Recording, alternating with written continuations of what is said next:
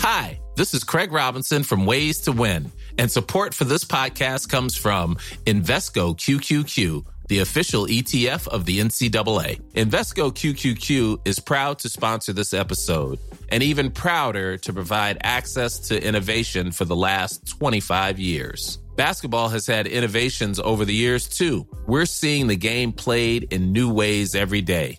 Learn more at Invesco.com slash QQQ. Let's rethink possibility. Invesco Distributors, Inc. Millions of people have lost weight with personalized plans from Noom, like Evan, who can't stand salads and still lost 50 pounds. Salads, generally, for most people, are the easy button, right? For me, that wasn't an option. I never really was a salad guy. That's just not who I am. But Noom worked for me. Get your personalized plan today at Noom.com. Real Noom user compensated to provide their story. In four weeks, the typical Noom user can expect to lose one to two pounds per week. Individual results may vary. There's never been a faster or easier way to start your weight loss journey than with PlushCare. PlushCare accepts most insurance plans and gives you online access to board-certified physicians who can prescribe FDA-approved weight loss medications like Wigovi and Zepbound for those who qualify. Take charge of your health and speak with a board-certified physician about a weight loss plan that's right for you. Get started today at plushcare.com slash weight loss. That's plushcare.com slash weight loss. plushcare.com slash weight loss.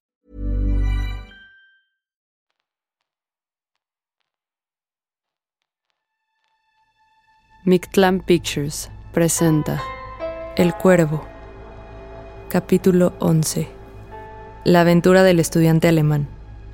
Escrito por Washington Irving. Narrado por Tonatiu Torres.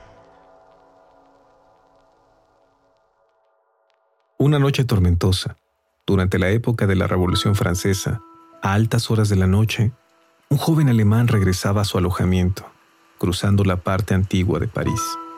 Relampagueaba y en las calles estrechas resonaba el batir de los truenos. Pero primero debo decir algo acerca de este joven alemán. Gottfried Wolfgang era un joven de buena familia. Durante algunos años había estudiado en la Universidad de Gotinga pero como tenía un espíritu entusiasta y era un visionario, se dedicó a esas extrañas doctrinas especulativas que durante tanto tiempo han fascinado a los estudiantes alemanes. Su vida retirada, su intensa dedicación y la rara naturaleza de sus estudios produjeron un extraño efecto sobre su cuerpo y espíritu. Su salud se resintió y su imaginación enfermó. Se entregó a fantásticas especulaciones acerca de la esencia del espíritu hasta que, como Swedenborg, se encerró en un mundo ideal que construyó a su alrededor. Se imaginaba, sin que sepa cómo ni por qué, que sobre él pesaba una influencia maligna, que un genio o un espíritu desencarnado buscaba posesionarse de él y perderlo. El peso de esta idea produjo sobre su temperamento melancólico los resultados más sombríos. Se dejó agobiar por el abatimiento sus amigos descubrieron la enfermedad mental y decidieron que el mejor remedio era un cambio de ambiente. Así, se decidió que fuera a continuar sus estudios en la alegre y esplendorosa París. Wolfgang llegó a París cuando empezaba la revolución. El delirio popular capturó de inmediato su entusiasmo y se dejó dominar por las teorías políticas y filosóficas de la época. Pero las escenas sangrientas que siguieron sacudieron su naturaleza sensible y asqueado con la sociedad y el mundo, se aisló aún más. Se enclaustró en un apartamento solitario en el Quartier Latin, el barrio de los estudiantes. Allí, en la lóbrega calleja, no lejos de los austeros muros de la Sorbona, continuó sus estudios favoritos.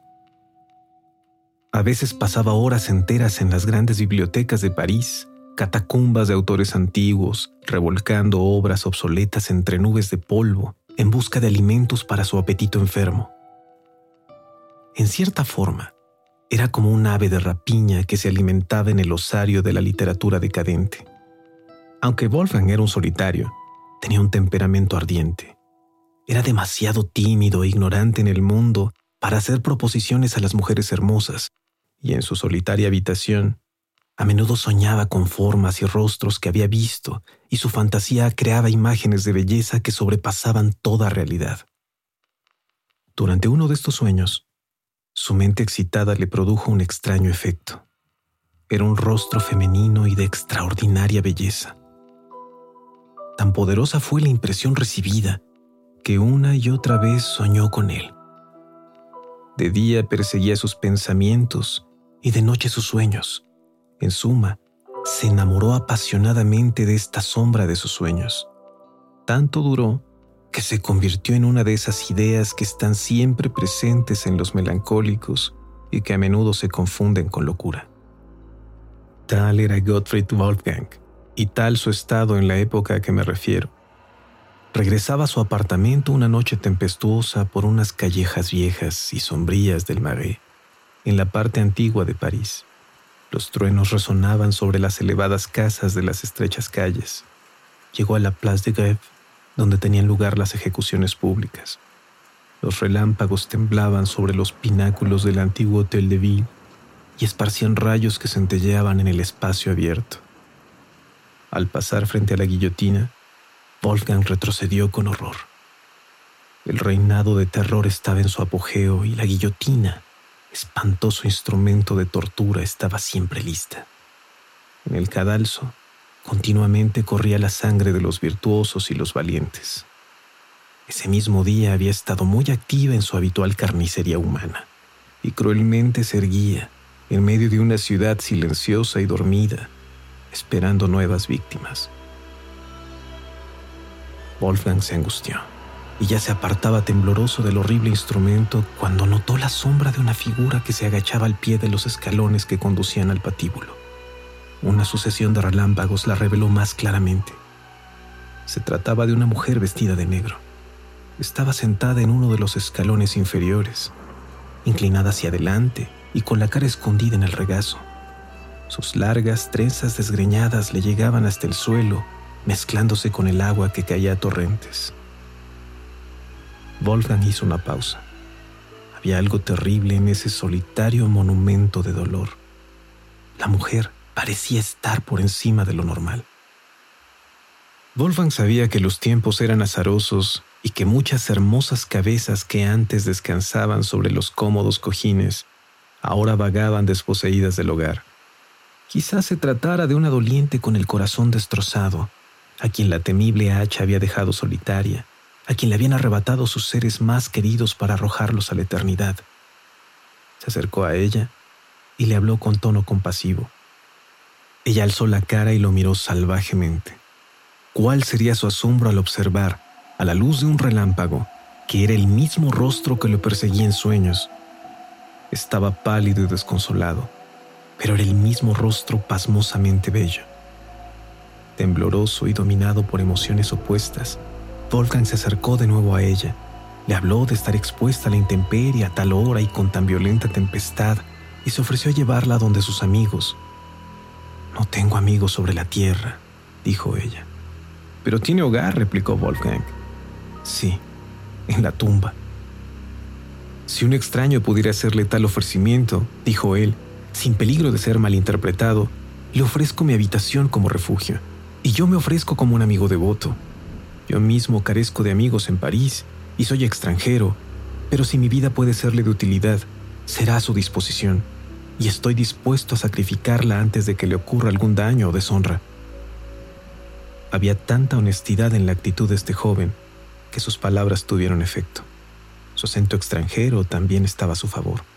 Demostraba que no era un habitante común de París.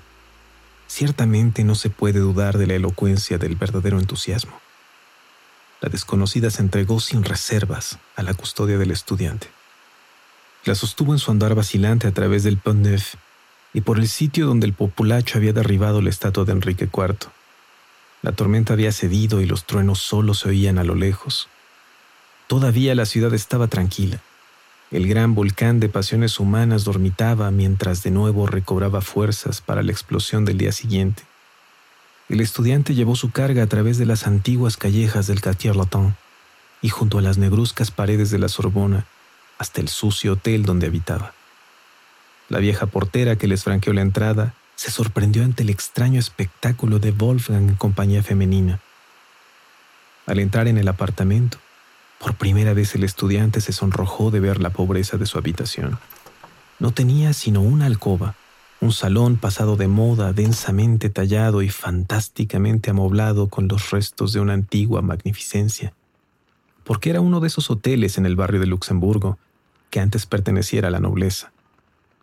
Estaba cargado de libros y papeles y todo lo demás que es corriente en un estudiante. Su cama estaba en un rincón.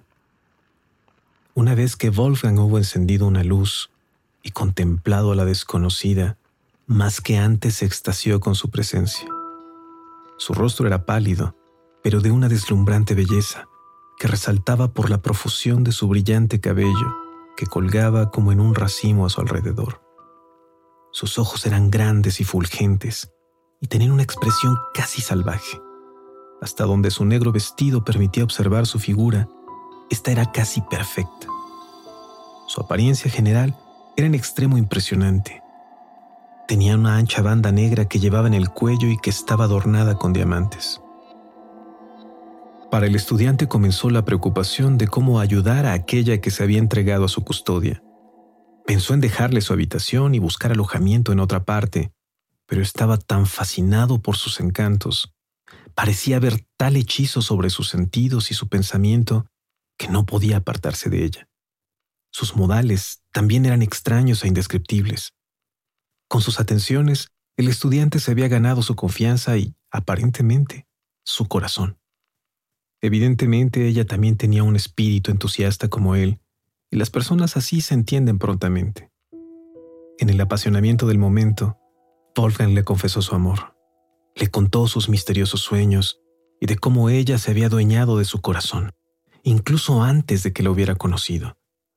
Ella quedó extrañamente impresionada por esta declaración accedió a reconocer que se había sentido impulsada hacia él de una manera igualmente indescriptible.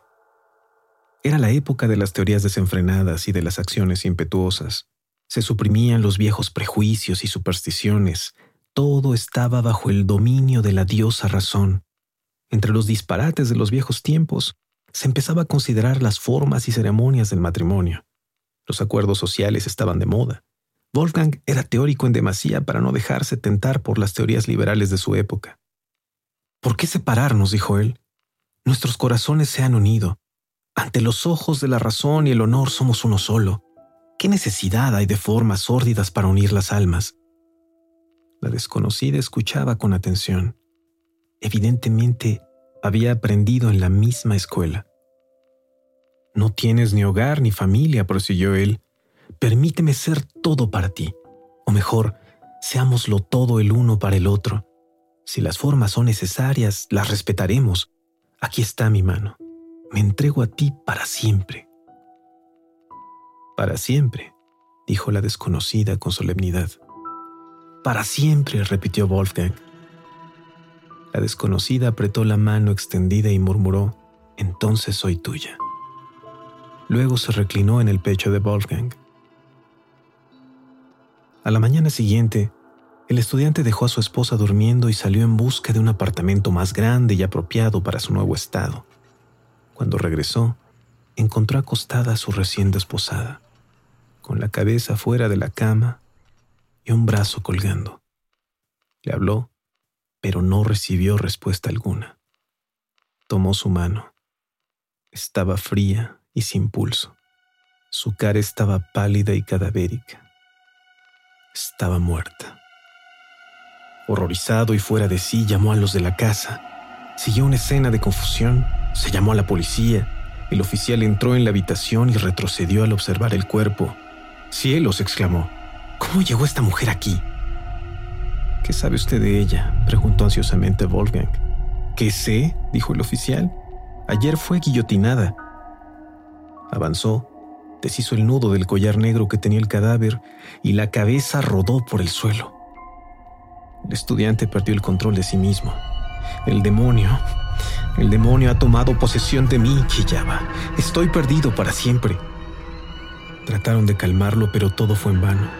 Estaba dominado por la horrible idea de que un demonio había reanimado el cadáver para apoderarse de él.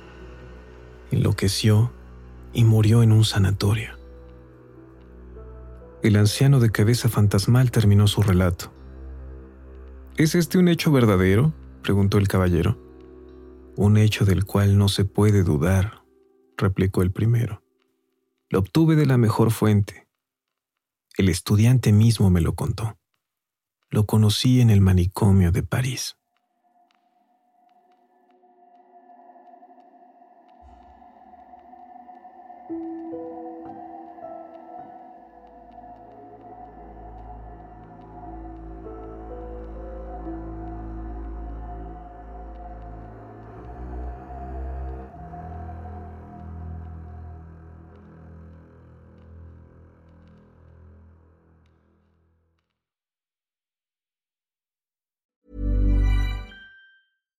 Hi, I'm Daniel, founder of Pretty Litter. Cats and cat owners deserve better than any old fashioned litter. That's why I teamed up with scientists and veterinarians to create Pretty Litter.